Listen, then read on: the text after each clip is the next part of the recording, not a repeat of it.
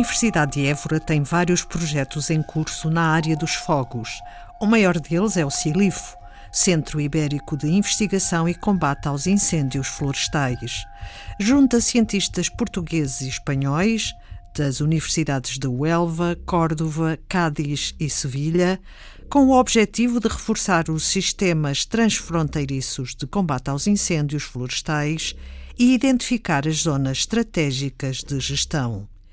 Financiado pelo programa Interreg da União Europeia, que apoia projetos transfronteiriços, como este caso, o sul de Portugal e a Andaluzia, o CILIFO é um projeto de investigação multidisciplinar que agrega várias especialidades.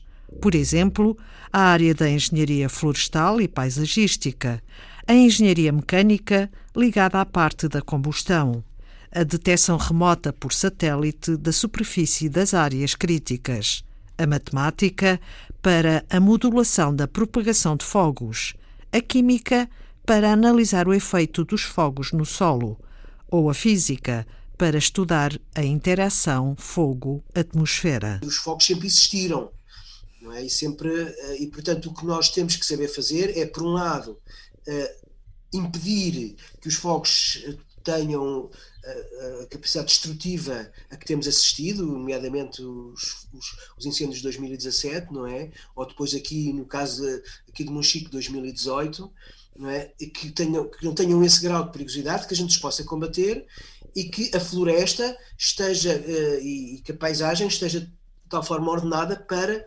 diminuir estes riscos mas é preciso entrar em conta que, os, que, que o fogo é uma presença até natural também, não é? Para além das ignições artificiais e criminosas, etc., também é um fenómeno natural. E, portanto, tem que, tem que haver uma estratégia que possa integrar uh, uh, estas várias valências e conhecer melhor uh, também o, o, próprio solo, etc. Portanto, são várias áreas. Rui Salgado, geofísico, coordenador do Instituto de Ciências da Terra da Universidade de Évora, trabalha na área da física da atmosfera, meteorologia e clima.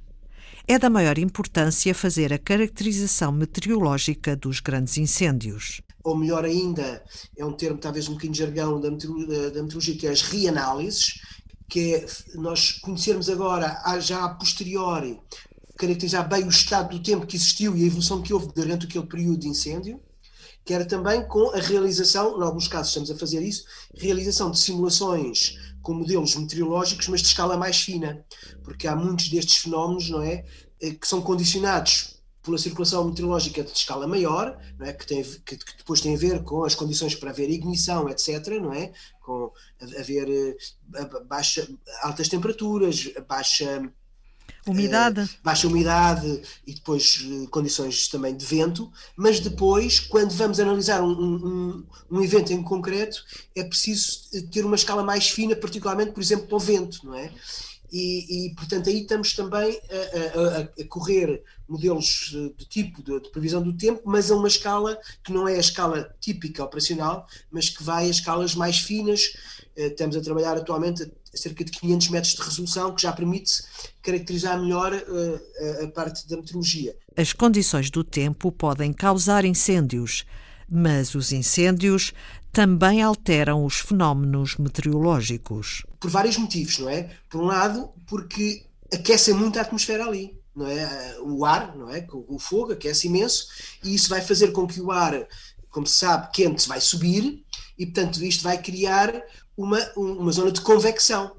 E se for suficientemente forte, cria nuvens. E até temos um projeto já posterior a este do CILIF, que arrancou agora mesmo em março, e também um bocado no quadro disto, que é exatamente para estudar uma área que nós chamamos piroconvecção. Pirocumulonimbus. Pode mesmo ocorrer precipitação que frequentemente depois não chega cá abaixo, porque, eh, entretanto, a atmosfera está tão quente que a água volta a evaporar no caminho não é? Mas há, há focos quando são muito intensos e quando as condições depois meteorológicas também o favorecem, cria-se uma, uma, zona de grande convecção, pode dar a origem a, a grandes nuvens, como os, os que, que, dão precipitação, não é?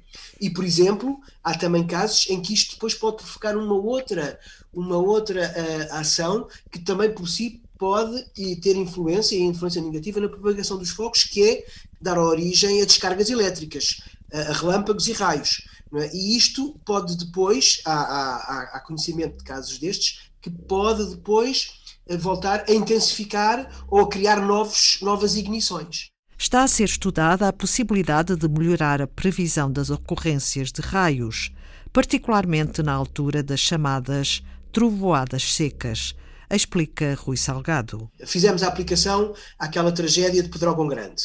É? E, e hum, lembra-se que houve em tempos a discussão sobre qual foi uh, uh, o motivo que, que fez que, que, deu origem à ignição da, do incêndio, não é? E houve até no início falou-se em que pudesse ser um, incêndio de origem natural, uh, com de descargas elétricas atmosféricas de raios.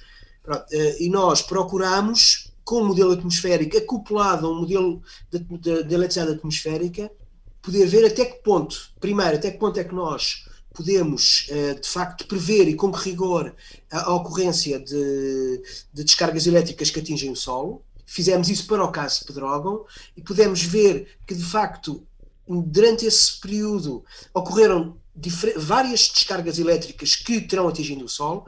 O modelo uh, adaptou-se muito bem àquilo que foi observado pela rede de, do IPMA.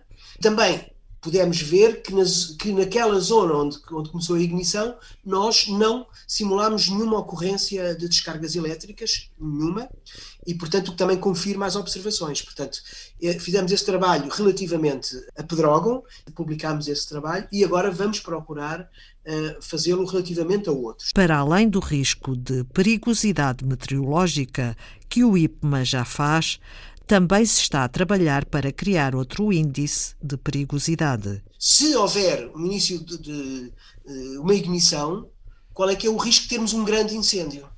Não é exatamente a mesma coisa. Pode haver altura, há zonas onde pode flagrar com facilidade um incêndio, porque há risco meteorológico uh, de ignição, mas isso pode não ser demasiadamente grave, pode ser fácil de controlar. É, um, é, é, também uma das áreas em que estamos a estudar, é que pode haver sítios onde se iniciar um fogo, aí sim pode ser devastador.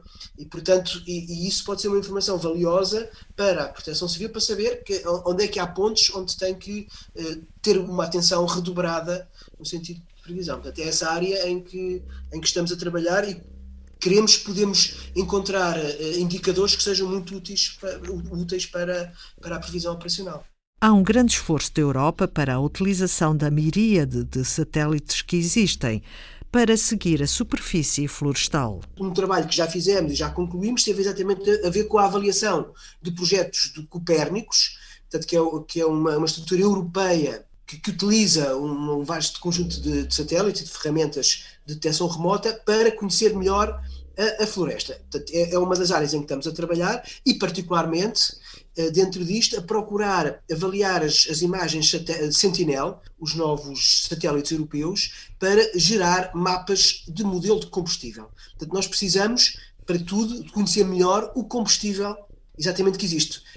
O que é que pode, o que é que pode arder? Esta investigação da Universidade de Évora e das suas congêneres espanholas tem uma ligação estreita com as forças da proteção civil estamos sempre em contacto com a Proteção Civil, enviamos sempre e procuramos depois virar os estudos para aquilo que são as necessidades operacionais e também recolher deles o que é que, o que, é que precisam de nós. Nós procuramos mesmo com este projeto que haja uma ligação muito estreita entre, entre a parte de investigação, inovação e a parte operacional de, de, de combate aos incêndios. Este ano a chuva não tem faltado e os solos estão mais úmidos o que, do ponto de vista do, dos incêndios, é bom, é bom para não haver incêndios, claro.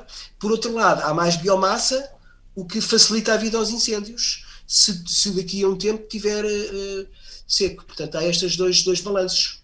Além da estreita relação com a proteção civil, os investigadores também estão a trabalhar na área da formação e sensibilização, através de cursos de formação nas escolas básicas e secundárias e junto da população mais idosa da região.